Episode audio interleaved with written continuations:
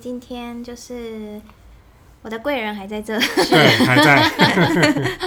因为我们真的太想知道那个那个如何养出一个自律又人见人爱的小天使。真的，因为就是聪聪真的是一个天使，但是我常常担心聪聪。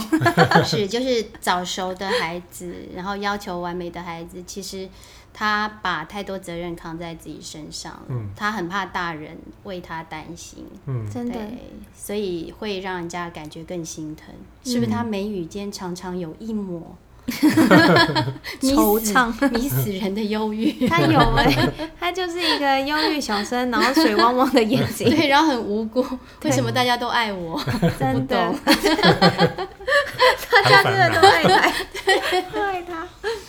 是，所以我我们想要就是请 Eric 谈一下他平常怎么跟孩子相处。只是看我儿子本来的个性，嗯，就对自己要求还蛮高的，是，所以反过来是我我们中间沟通是想办法让他轻松一点。嗯，诶，我们善用他对自己有要求的这个方这个点的时候，他就跟他一起讨论他每一天的作息啊、工啊、上课啊，每一个事情是让他参与，让他自己定。只是后面他自己定的标准还蛮高的时候，我有把它拉回来。只是这个也可以放松一点啊，可能让他觉得也可以比较轻松的完成就好。小朋友会这样哦，这就是那个梦想很丰满，现实很骨感。没有，我觉得很多爸妈都会都会觉得这到底是什么天使小孩？没有，因为他们他们不敢放手。对啊，对，有时候我我如果在那个学校让小孩自己定一些东西的时候，我也会吓到。就我不是讲吗？做不到，跑五十圈操场，别吧。其实我也发现很多小孩跟跟我儿子的朋友了，是，他们也是会对自己有要求，只是他要求的点你啊、呃要一起跟他去发掘他自己要求自己的是什么。是，当然很一般呢、都先不会是功课为第一个要求的项目，哦，但很多都会要求，比方说他在打电动的时候就会有要求，是，比方说他会要求跟他一起玩的小朋友，你应该怎么打、啊，你应该达到什么标准啊？其实就是拖累我，猪队友。就是有一种要求了，所以其实小朋友本来就懂这件事情。对，只是呃，在可能我们大人来说，我们只会对他学业有要求的时候，嗯就会觉得哦，那个是呃，小孩会觉得是你父母给我的，也不是我自定，所以他就那个自律性跟主动性会比较弱。是，嗯，那我就大部分的时间会跟他说，只是跟打电动一样啊，你设定一个标准的时候，就尽量去达到，是，达不到了就打再来就好了，或者选一个比较容易的关去过就好。嗯，所以，哎、我们养成一个习惯是，呃，不管在任何功课、学业、吃饭所有事情，在定一个呃标准的时候，就大家一起去定，嗯那、就不要定太高，就嗯你可以达到的标准为目的的时候，小孩就会自己会把它完成。是。嗯。我我看到很棒的一点就是一起，嗯。这时候就可以沟通，然后抛开彼此的成见。嗯。其实刚刚 Eric 有讲到一个东西，我觉得很重要，嗯，就是我们大人常常觉得自己吃过的盐比小孩吃过的饭多，对，对，然后就很想要帮帮他们走捷径，嗯。哎，这些你可以避掉的，你不要去做。嗯。对，就我看你这一定会失败。真的，对，其实我们不用去预设孩子会走到什么样的地步，嗯。而且这一代的孩子已经不是我们那一代的孩子了，嗯那是哪一代？他们是 他们是外星人，他们是宇宙的孩子。对他们自带天仙。嗯，我因为我会常常会想到，诶、以前在我的年代去教育我的上一代去用电脑的时候，是，那等于我去教他们去用电脑，总会觉得，诶，为什么老一辈的都不会用电脑啊？嗯我们自就觉得很容易啊。嗯，那你在啊、呃叫他用的时候，你会觉得很痛苦。嗯，那我在跟我儿子沟通的时候，我会常常都会想，也不会不会有一天他也这样想我嘞？这是他在已我事情，的时候我，现在已经有这种感觉了。我们嗯每次班级电脑出问题，我都是啊，我需要，我需要，然后小朋友就 哦，我我我就很高兴的过来。对，对，我觉得大人跟那个老师们真的要常常去当学生。嗯。对，你要你要去尝试去学一些你你没有学过的事情，嗯。你才能够去体会孩子的心情。真的哎、嗯，其实我觉得小孩常常会教大人很多东西，嗯只是大人没发现而已。因为我觉得大人被太多成见包住了。嗯对他们会，因为他们从小到大不断的去筛选，然后最后留下他们认为重要的事情，嗯。所以很多珍贵的东西可能在快速的前进之下被他们丢掉了。真的，嗯。嗯，他们觉得那不重要，不重要。嗯。所以孩子这样，嗯，非常热情满满的要跟你一起做一件事情的时候，有可能会被你泼个冷水。嗯，嗯。所以我知道为什么我常常脑力激荡的时候都想要跟我的老公一起，因为他就是个孩子，孩子比较有创造力。真的，嗯。有想孩子的想象力真的是超超出你的那个想法。真的，所以我在我在班上常常我我说过我们会那个讨论团体讨论，嗯。对，其实就是哎、我们今天有时候是碰到一个问题或者什么，然后我们就是我也不解决，就是大家一起来想办法，嗯。对，或者是哎、有一个焦虑，刚刚说哎、生气，最近有孩子碰到生气的状况的时候，嗯那我们就一起来谈。其实这个也是跟我们刚刚在聊那个，你要去知道其他人的状态。嗯对孩子比较自我嘛，嗯他常常会在自己的状态里面。那透过讨论，他可以知道哦，原来有各种不同不同的状态。嗯对，这样他比较容易过。嗯，那那我们如果说回刚刚，就想，比如说，聪聪是一个很自律的孩子嘛，是，但是自律一定会某方面也会比较焦虑吧？会吗？自律的孩子会让人家很心疼。嗯我之前曾经有一有一个家长，他跟我说：“老师，我不知道有没有讲过这个孩子，他在美劳方面是有天分的，嗯，所以有时候一些什么必报啊、嗯或者什么就会交给他做。嗯然后呢，那那个妈妈非常焦虑的跟我说：“老师以后可不可以不要再让他做这个事情？嗯因为他都做到半夜四五点不睡觉。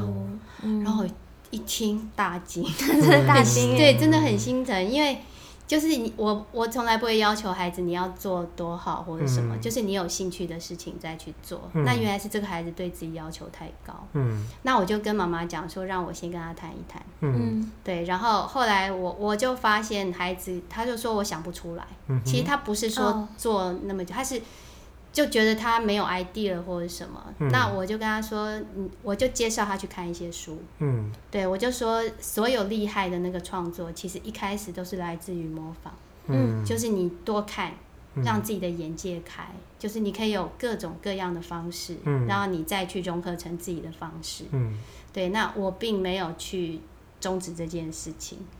真的幸好我没有终止，因为他现在在学，他就是走美术跟、哦。对，嗯。就是我们不要让他变成一种痛苦。嗯。可是当他遇错、遇到难关的时候，其实嗯我们陪着他，嗯。对，帮他一起走过，嗯。他就会有一片世界。嗯。所以回到刚刚佳莹的问题，我也觉得这这一类的孩子比较辛苦的是，嗯，他把责任都放在自己肩上。对，对，那他像这个也不是他跟我拍的，嗯是他的妈妈。嗯嗯，对，所以旁边的那个家长，嗯对他的敏锐度要高一点。嗯对，有时候你的孩子不嗨，不代表他可以。嗯，对他可能只是不想让你担心，他想自己扛下来。嗯。嗯，对，那聪聪会不会有嗯这方面的会因为我会发现他会把那个责任嗯跟痛苦的承担会把它连在一起，就说哦，嗯。我很努力、很痛苦做了一件事情，就代表有了责任。嗯。这个我有，但是还在进行中，他还没有嗯完全的把它脱钩，但是要慢慢，我要慢慢把它拉开是，嗯。其实你可以把事情做好，在一个很开心的状态之下，是，不等于你做好事情代表一定痛苦，因为嗯很多时候小朋友，可能我们家长可能给他一个无形中给他一个概念是，你要很努力哦，嗯。努力才会有达到你的目标，然后努力变成等于是痛苦这件事情，慢慢就影响到他。嗯。诶，可能我们自己在工作上面也会遇到，就是哎，我明明就很努力才会达到我的嗯。那个要求跟目的的时候，就痛苦汗水就代表可以成功，常常会给他一个这个概念的时候，他会觉得哎，我要痛苦才可以换到那个成功哦。嗯。其实要我自我们自己也要去检讨，是不要把它变成一个等号，嗯，可以把事情做好很自律，但是也可以很开心。对，然后，如果他把那个痛苦一直压在身上的时候，他会发现是我要很痛苦完成，是为了自己也好，为了别人也好，嗯嗯他就会越来越承受很多的压力。嗯嗯，对，就我们讲那个私人逻辑，嗯就是我我感觉到就是就是像刚才你讲，他就觉得。如果我今天不够痛苦的话，我是不是还不够努力？对对，就会误会 这件事情。他会自己去画等号。所以聪聪从小就有这样的感觉吗？他是到做中文作业的时候，嗯。他就有这个感觉。然后，因为这个学期他要到补习班嘛，所以他可能在其他同学一起的时候，哦，大家在那个比较高压的环境的时候，大家努力在功，就是做功课，然后换取了一些可能成绩有进步的时候，他就会很容易把它拉成一个等号，就是我就是要怎么痛苦才会嗯。有进步这样。是，对。我想到那个一句名言，雷诺说的。痛苦会过去，美会留下。我 我想要这么被灌输这种要这么小就懂吗？是老灵魂。好了，聪聪是老灵魂。对，对啊，所以变成诶、慢慢要帮他调调节一下，是努力没有不对，努力是 OK 的，是只是你用什么的心态努力是，就有差了，就不要觉得努力就一定就很痛苦。对，那你有用什么方法帮他调整吗？现在诶、因为他就很爱电动，这还是在他喜爱的那个点去嗯去跟他去沟通。比方说，刚刚我们也提到他爱玩电动，喜欢盖房子。嗯我说盖房子痛不痛苦？嗯啊，没有啊，就就想要盖，想要去找资料，但是你有没有很独立的去把这个房子盖好？他说有啊，他花了很多时间呢、是。真的，所以就慢慢告诉他，其实努力你也可以很开心。嗯但但是如果你觉得痛苦的时候，你就不要玩了，嗯。嗯，因为他他也会遇到盖房子盖得很痛苦，是。这盖来盖去没有达到他心里心中的那个样子的时候，如果你觉得痛苦，你先暂停，嗯。就休那他息一下。对。对那他就会先把电脑盖起来，然后去做别的事情。嗯。然后他突然灵感来了，然后就马上电脑打开就继续做。是啊，就是你知道聪聪啊，嗯。那天真的是因为他来住我们家嘛，嗯，然后他就是早上七点哦，就起来，好勤奋起来的建筑师盖房子，对。我，们都还没起床，对。从七点起来盖房子。子。对啊，他其实是真的对这方面很有动力，嗯，而且他是自己跟我要，因为他盖房子嘛，他的电脑只有嗯。一个荧幕嘛，嗯他还跟我要那个手机去 search 那个 YouTube 那盖房子的那个、嗯。那个 YouTuber，、嗯。对啊，他就是想要学他，找资料。学他。嗯，对啊，而且他找资料就是无国界的，你知道吗？就中文、英文、什什么么他都找，嗯。所以他其实是一个很会自己去 research 的小孩。嗯。对，而且我们，因为我有跟他沟通说，我说从你到你那个年代哦，很多呃工作跟事情是要凭自己去找答案的。嗯，就没有办法去上课去教你的，所以我可能算是我对他的要求吧。我说不管怎么样，你一定要学会这个技巧，就是自己要去找，嗯是就是找资料。嗯，那现在盖房子玩玩 Minecraft 是他第一个可以比较，他可以掌控去找资料这件事情。是啊，嗯我觉得他是他是蛮主动去寻寻找他想要的东西。嗯嗯，而且我我看到就是父母的支持，嗯。对，就是你今天对于孩子的每一个努力，你都珍贵无比，嗯。就是不会不会动不动就要说你去写功课，盖这个干嘛？又不是真的可以住吗？嗯，真的，对，这这是这是很棒的，嗯。对，所以我真的今天就听到 Eric 有讲到那个重点。嗯。其实昨天我们有看到一本书，有没有、嗯。看见孩子的亮点？嗯。有啊，嗯。是，就是我的恩师嗯，打帮帮我的恩师打书，张英熙教授，嗯。对他就是我们阿德勒的那个一贯的理念，嗯。就是我们不要一直去攻击孩子的弱项，嗯。而是要借由他的亮点来带他的那个，就是亮点，从亮点当中你可以看到他强他的强的地方，嗯。所以诶，有没有办法运用这个强的来补足他弱的地方，嗯。而不是一直去说他弱的地方哪里做的不好。嗯。而且最棒的是，他可以从强项当中得到勇气，嗯，还有自我概念。嗯。对我觉得自我概念是孩子最需要的。嗯。刚刚有提到那个自信哦，对，对啊，嗯。孩子他今天如果有自信，说我会我会做得到，嗯。对，其实他去坚持的那个过程，即使最后的那个结果嗯。不如预期，嗯可是他这过程当中，其实他是会觉得自己很棒、嗯，很开心的。嗯。如果我们真的可以拿掉嗯过程比结果，就是我们可以坚持过程比结果重要这件事。嗯嗯，过程一直是最重要的，对。嗯可是真的，我我们但是人都只注重结果，我我觉得就是大人真的可能要要好，因为我觉得不够了解。嗯我觉得嗯 Eric 刚刚一直还有那个家里一直有讲到一个重点，就是当你对孩子不够了解的时候，嗯你很容易只看结果。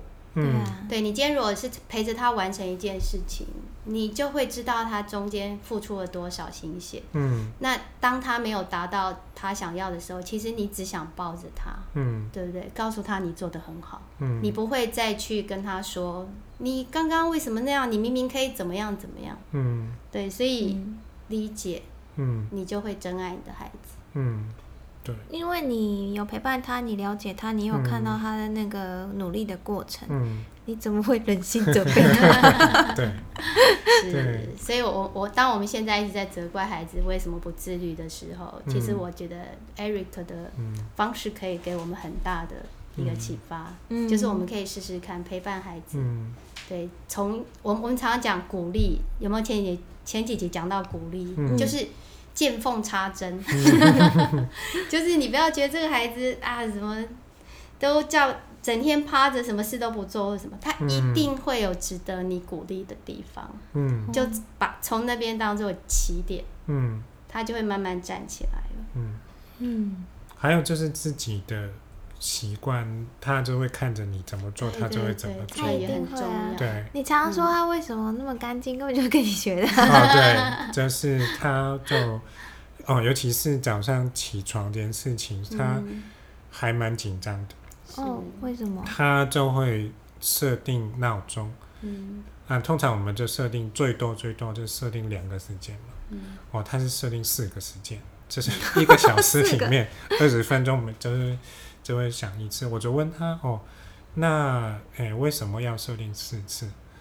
那他就说，因为我设定两次的时候，他觉得诶、好像不够，嗯我要比我多，所以要四次。那我说四次有效吗？他说。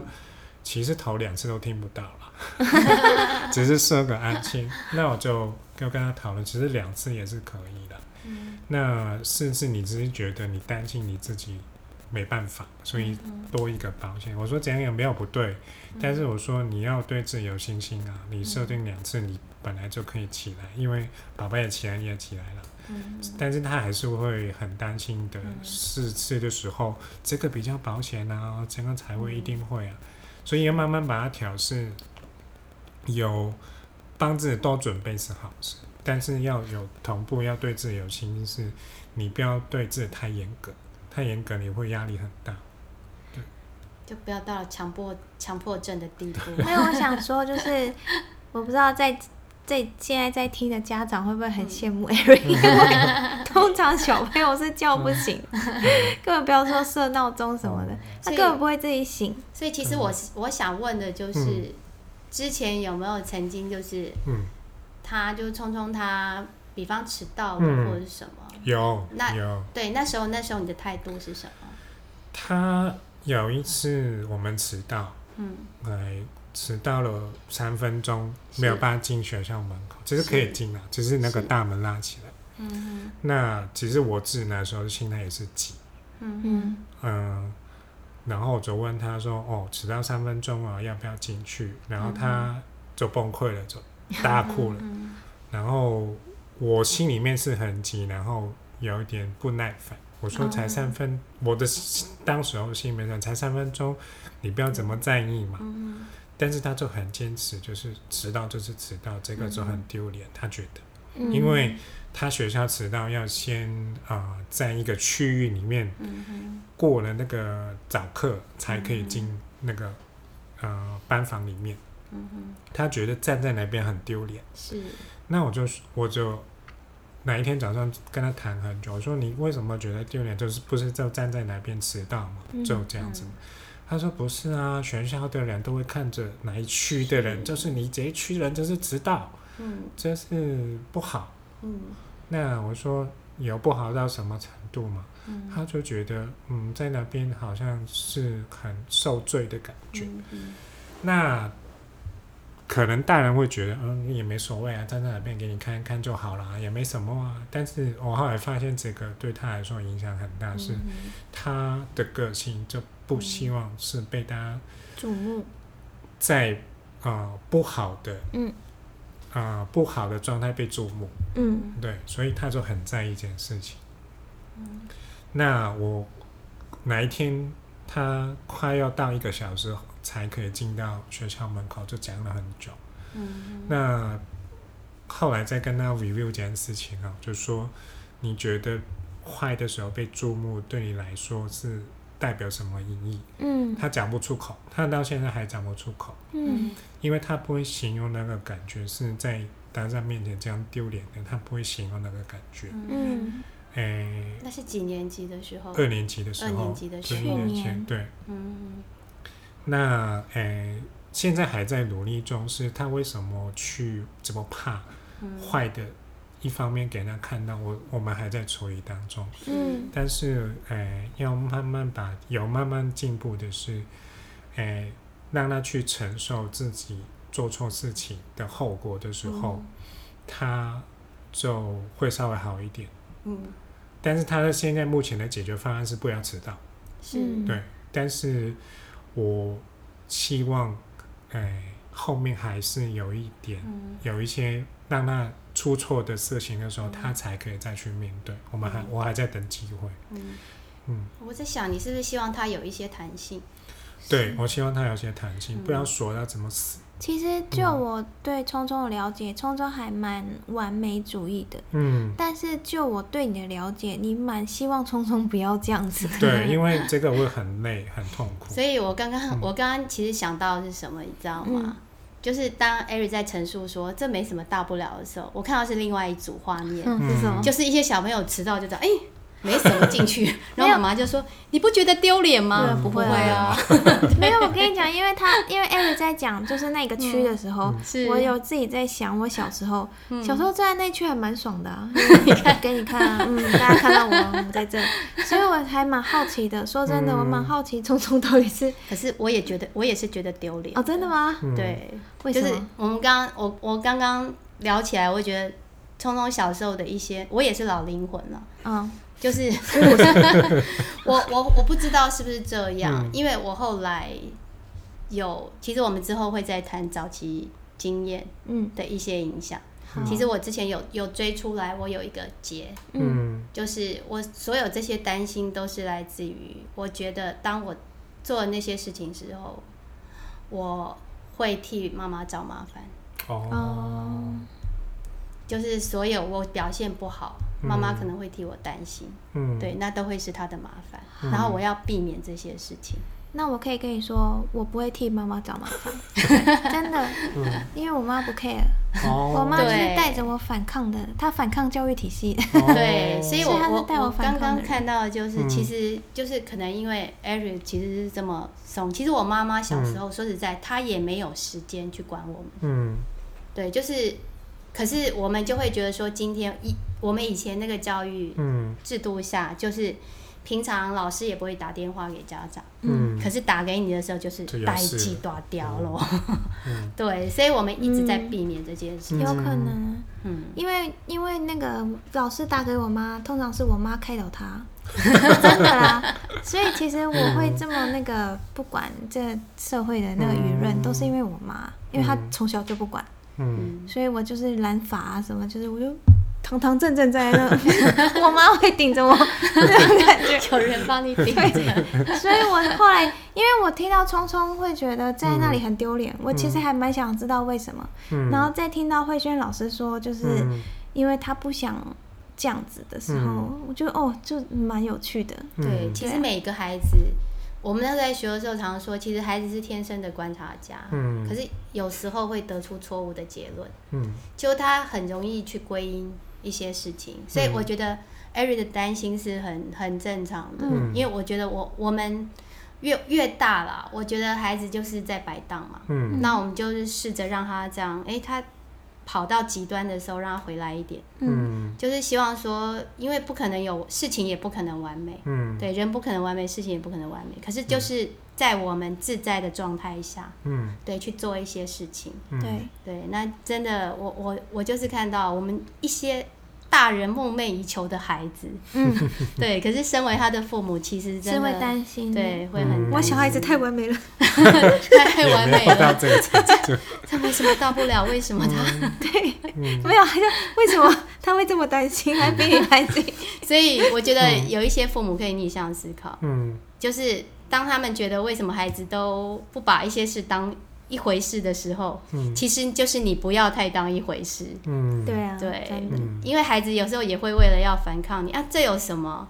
他就往另外一条路走。嗯，有啊，因为我有跟聪聪开始说，我说你可能到呃国小六年级或国中的时候，你就会想法跟我不一样哦。嗯但我说这个是正常，你千万不要跟我一样，不然的话嗯你就变成没有进步。嗯嗯。然后他，我觉得他还还没有听得懂啊，只是我先要告诉他，你不一定要跟我一样的想法，嗯对啊。然后让他多讲。嗯，嗯，我说你以后一定会很跟我的想法不一样了，嗯。对。就是但你要讲出来，我才知道是不一样，嗯，对。嗯这很很很难得。很难。他还在学习怎么表达自己，多一些嗯。想法跟情绪。是，对，因为我也很刚刚慧轩也讲到，是小孩有很多压力，发自心里，有时候是。就是因为怕父母对对。他的期望不一样的时候，嗯。他会觉得不想讲了。对。对，所以现现在这个阶段，他呃三年级了，你我我很明显感觉到他有在改变的时候，嗯。就早一点告诉他没关系，你跟我想法不一样，你也可以是。讲。对。嗯，就听你讲完，我觉得常常会觉得聪聪很好沟通，嗯，就是我后来可能因为你把他当朋友，嗯。对啊，所以当我们跟他沟通像朋友的时候，他就真的很好沟通，嗯。他就可以把自己的想法讲出来，嗯。然后通常也没有什么好难处理的，嗯，对啊，所以因为我们我们做这个，然后有跟嗯。聪聪一起去拍片嘛，嗯。然后就是有跟聪聪当一个合作的伙伴，工作 上。对，其实聪聪是一个，就是嗯。他才三年级耶，我真的嗯。觉得让让我真的觉得嗯。这么小，嗯。为什么说他有老灵魂？嗯，可能就是因为你把他当一个朋友沟通，嗯。对啊，所以他他也会用一个，他不会觉得就是我讲什么没有人会听啊，嗯。或什么，对啊。嗯。我我觉得就是这在这边也给一些其他家长就是打个强心剂，因为常常我们有时候跟家长讲说，哎，你的孩子在学校多棒多棒的时候，嗯。然后家长都会说啊，他都是在学校才会表现好。可是我觉得像刚刚嘉玲有说，艾瑞有讲，就是可能有时候当你用全新的眼光，嗯。对，就是去欣赏他的好的时候，嗯。然后把他当朋友。嗯对他，他或许对，或许你会看到一个你没有看过的很棒的孩子。没看过，嗯，真的。而且小朋友在学校跟在家里本来就是两个人，对啊，因为他遇到或是啊相处的人就不一样嘛。对，其实不只有学校跟家里哦，他嗯去到别的地方，他有变成另外一个人，因为他知道他要面对的事情不一样。比方说他去打工，对啊，他就很知道哦，这个是工作，然后就是要配合，嗯，因为啊、呃这个工作里面一定要一起完成的时候，他才知道哦，原来要跟别人这些人沟通，他就会很清楚，他就跟学校有不一样。对，他会有社交压力，嗯。对，而且父母家里是他觉得最安全、最放松的地方，对，所以他他有时候就是你就是营造一个让他比较自在，嗯。他今天可以跟你耍耍赖，对，也没关系呀、对啊，其实嗯。其实有时候我都还蛮那个羡慕你，嗯就是你看匆匆耍赖的对象就 只有你一个，当然，你说他自律，有时候也是有一些没有自律，比方说他不爱洗澡这件事情。他只会在你面前，他在我们面前要干净到一个什么？你知道的太多了，他就就外面很干净嗯啊，结果回到家就不喜欢洗澡。我只可以说哦，好了，你自己决定了，臭是你的事情。他说这是我的男人味，反正我再臭也没有牛粪那么臭。对，哎、会不会是那个阿春那种心理，到处都要留下他的味道？哎、我刚好有个小朋友会这样、哎、就像那个毛巾有没有？小毛巾不能洗的，哦，对一定要留有它的气味。所以我觉得嗯，不可能小朋友是每一件事情都自律，只是嗯，他有自律的事情就鼓励他，嗯，他也看看他没有自律的事情有没有严重到非改不可了，就对。有一些总的让他放纵一下嘛，就是大人也会找时间找地方放纵的时候，这个小朋友也是需要，是。放纵，是，这样他或许他就能够慢慢的越来越自在，接受自己不完美的状态。嗯，对，就就像我们说的，哎、走路累了，我可以休息一下。好啊，今天其实就是那个听完 Eric 讲啊，嗯，因为平常就是听 Eric 就真的是比较担心聪聪啊，是，然后很多就是焦虑什么的。嗯，但我其实今天聊完啊这两集，我真的觉得他就是一个好爸爸。真的，就你就知道聪聪是如何造成的。对啊，真的。所以大家就是不要怀疑自己，好吗，爸妈？对，你们你们是很棒的。好啦，那我们下集见喽，好，拜拜拜拜。